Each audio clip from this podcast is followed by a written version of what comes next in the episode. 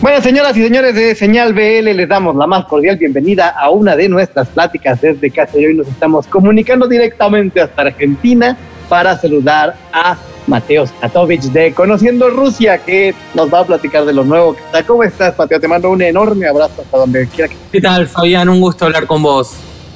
Esto es Señal BL. Señal BL. ¿Cómo van de, cómo van de pandemia? ¿Qué tal va avanzando el tema?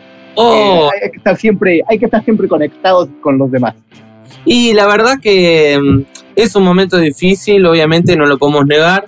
Eh, justo ahora que, que se viene el frío, eh, es de los peores momentos de la pandemia aquí en, en Buenos Aires principalmente y en la Argentina. Pero bueno, acá estamos cuidándonos en casa, llenos de restricciones. La verdad que no se está prácticamente pudiendo hacer conciertos, ni, eventos culturales, ni nada, porque a las, a las 8 o 7 de la tarde cierra todo y no se puede estar en espacios cerrados. Pero bueno, acá poniéndole la mejor, cruzando los dedos para que, para que esto termine pronto, ¿no? Ya, ya, ya vendrá el momento de desquitarnos de, todo lo que no hemos podido hacer. Mientras tanto, eh, vamos avanzando en lo que sí se puede hacer y ustedes han estado activos de una manera impresionante porque pues después de, lo bien que le fue a, a Cabildo y Juramento, de pronto empiezan a salir sencillos, ya llevamos cuatro y tres de los cuales con monstruos de la música. Ha sido realmente impresionante, ¿no? Vamos a echarnos un poquito para atrás de, de que nos platiques de este nuevo que está buenísimo. Pero eh, se acaba, el- se cerró el ciclo de Cabildo y Juramento con estas, ¿qué fueron? ¿Siete nominaciones en los Gardel?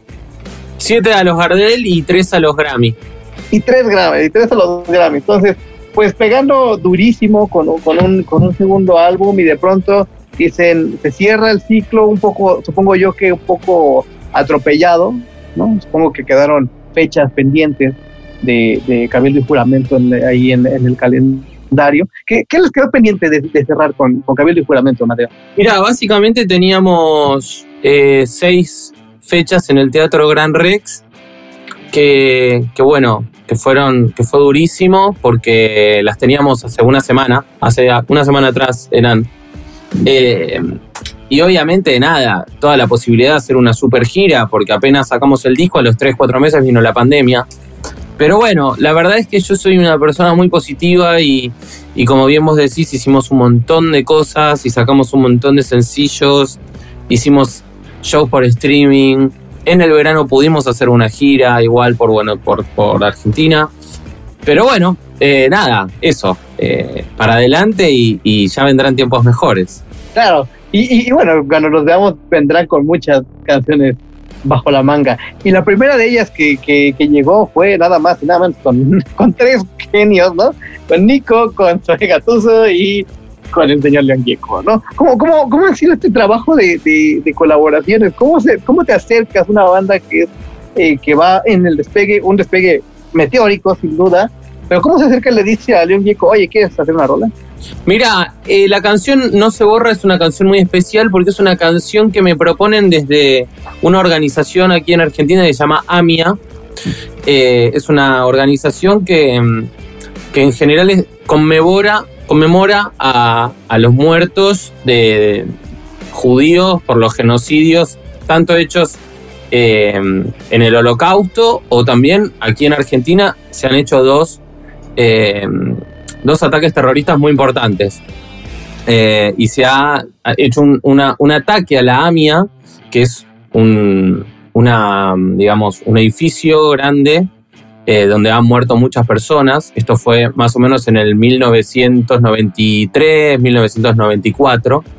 Así que la AMIA, la me llamó y me dijo, che, queremos, hacer, queremos que hagas una canción sobre el atentado para poder traerle a todos los jóvenes contarles esta historia que quizás no la conocen, ¿no?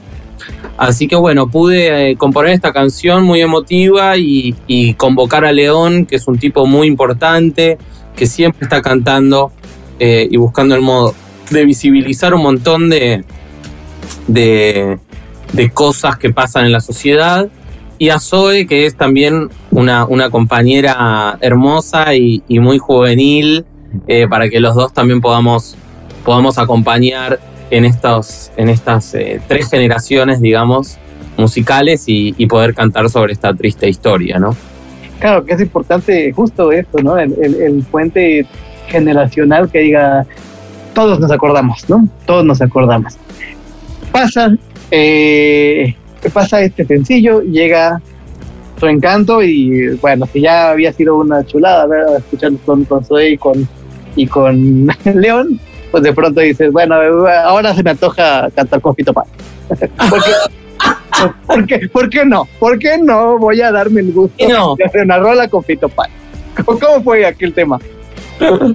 y eso fue una locura, fue una locura porque, bueno, venía también de estar acá en casa todo el tiempo, todos los días estaba encerrado, componía un poco, hacía un poquito de aquí, un poquito de allá y aparece esta canción que le empiezo a trabajar y digo, ah, esto le va a quedar bien a Fito. Y yo, por suerte, venía hablando con él, él me, justo me había invitado a cantar en su último disco, en La Conquista del Espacio. Yo estaba, viste, bueno, ¿y, qué hago? Le escribo, le digo, a ver si le gusta. Y si le gusta, quizás tengo una canción con Fito Páez. Así que le escribí, le dije, Fito, ¿qué haces, amigo mío? ¿Estás por ahí? Eh, ¿Tenés un minuto para escuchar una canción? Que me encantaría que escuches y si te gusta, la podemos cantar. Invito a cantarla, así que se la mandé. Y al otro día me mandó, obvio, me encanta, qué buena que está, dale, hagámosla, hagámosla. Así que bueno, de ahí, desde que se la mandé hasta que, la, hasta que salió, pasó toda la pandemia de los quilombos, nos íbamos a juntar a grabar, de repente era imposible porque el virus estaba por todos lados. Así que con un poco de caos en el medio pudimos hacer todo. Maravilloso. Y ese, lo he leído muy bien, ¿no? sí. leo, bastante bien. Y luego dice, bueno, ya, ya, ya estuvo bueno de colaboraciones, este, vamos a darnos un, un espacito y que salió a la vez, ¿no? que, que ya, ya, todavía fue el último sencillo del año pasado, ¿no? Sí a la vez que también es una pasada de rola. ¿Esta cómo, cómo se dio? ¿Por qué, dijiste, digo, ya, ya que estábamos en el, en el tren, dijiste, bueno, nosotros solitos, ¿no? ya, sin, más nadie. Sí, bueno, es una canción que, que la tenía todavía ya compuesta desde hace un tiempo atrás. Eh, una canción muy alegre, muy para adelante, con mucha energía y, la, tenía guardada porque como el clima estaba raro, dije, bueno, este tema voy a esperar bien el momento para sacarlo. Y cuando acá se empezó a acercar un poquito el verano eh, y las cosas empezaron a poner un poquito mejor, dije, bueno, es momento para, para sacar esta canción un poco más divertida. Y, y ahí está. Perfecto, Mateo. Y bueno, ya empieza el año 2021 y dice, vamos con Rola y el nuevo sencillo, uno de cristal, compuesto con, con el maestro Leiva. ¿Cómo, cómo fue el, acercamiento con Leiva? Mira, Leiva, eh, yo todavía no lo tengo, no lo conozco personalmente. Es muy loco haber hecho una canción con alguien y, no habernos dado ni un abrazo. Bueno, es eh, muy loco, pero ya se va volviendo algo muy normal, ¿eh?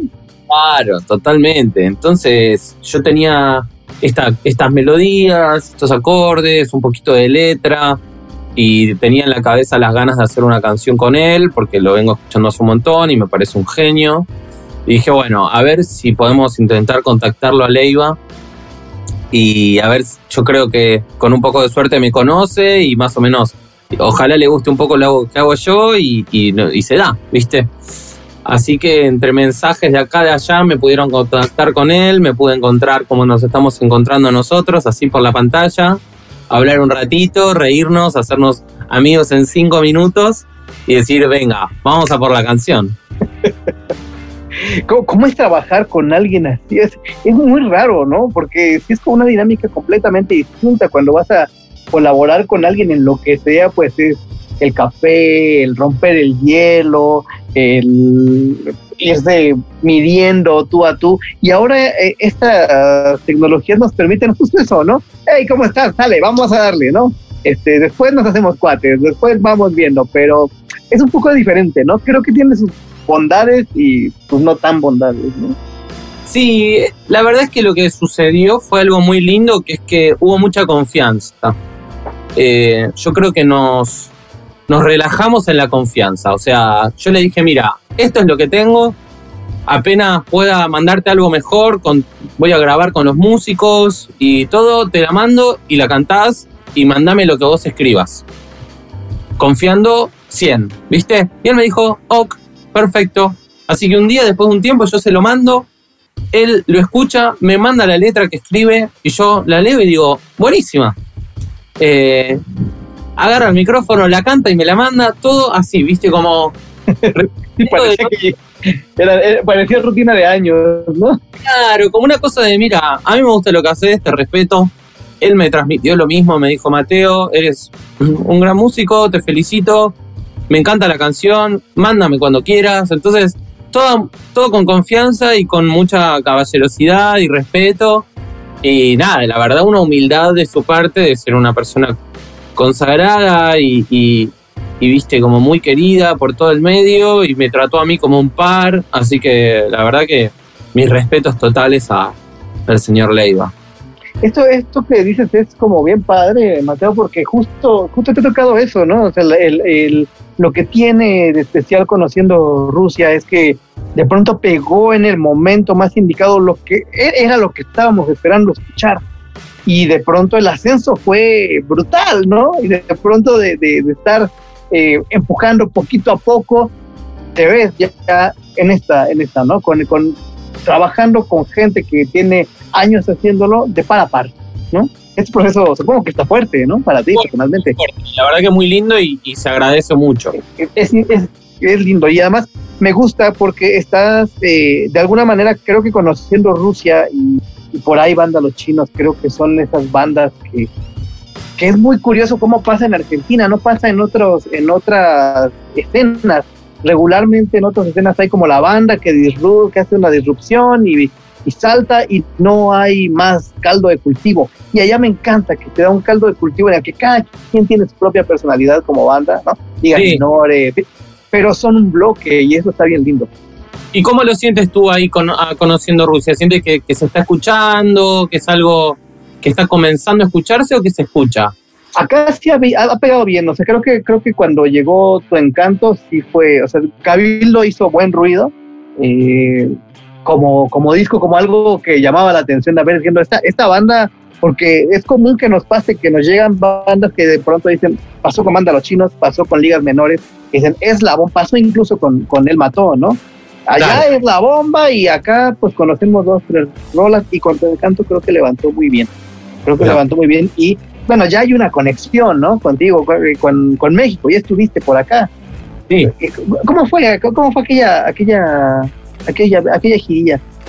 Mira, eh, cuando yo fui tenía recién eh, un año más o menos de música, de conociendo Rusia, o sea, era todo muy pronto, yo había sacado mi primer disco y fui al año a México, todavía no había salido Cabello y Juramento, eh, así que fue todo un poco precoz, pero a la vez lo que me pasó que fue maravilloso es que mm, me, me sentí muy bien recibido por el pueblo mexicano, ¿viste? Como los pueblos son todos distintos, algunos con, tienen cosas lindas en esto, esto menos, esto, pero yo la verdad es que entré a México y me sentí como abrazado, ¿viste? Me dijeron, Mateo, nos encanta tu música, ven, todo, comer rico, la buena onda, todo el mundo tiene buena onda, ¿viste? Eso no se puede creer.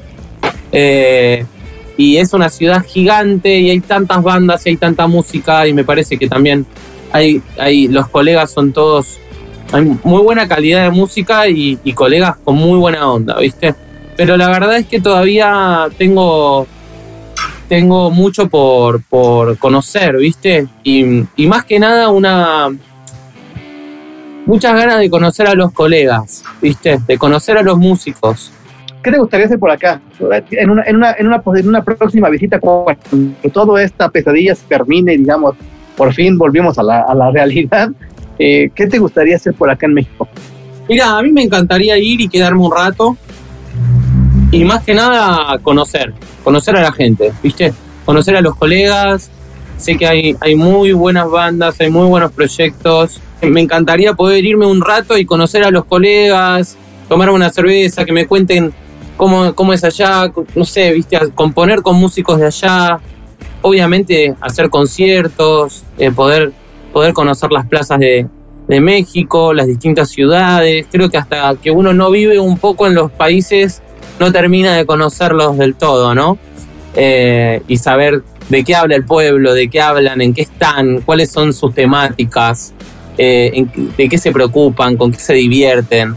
Así que eh, cuando se termine la pandemia, mi idea es poder, poder irme a, pasar unos buenos días allá y, hacerme un poquito mexicano.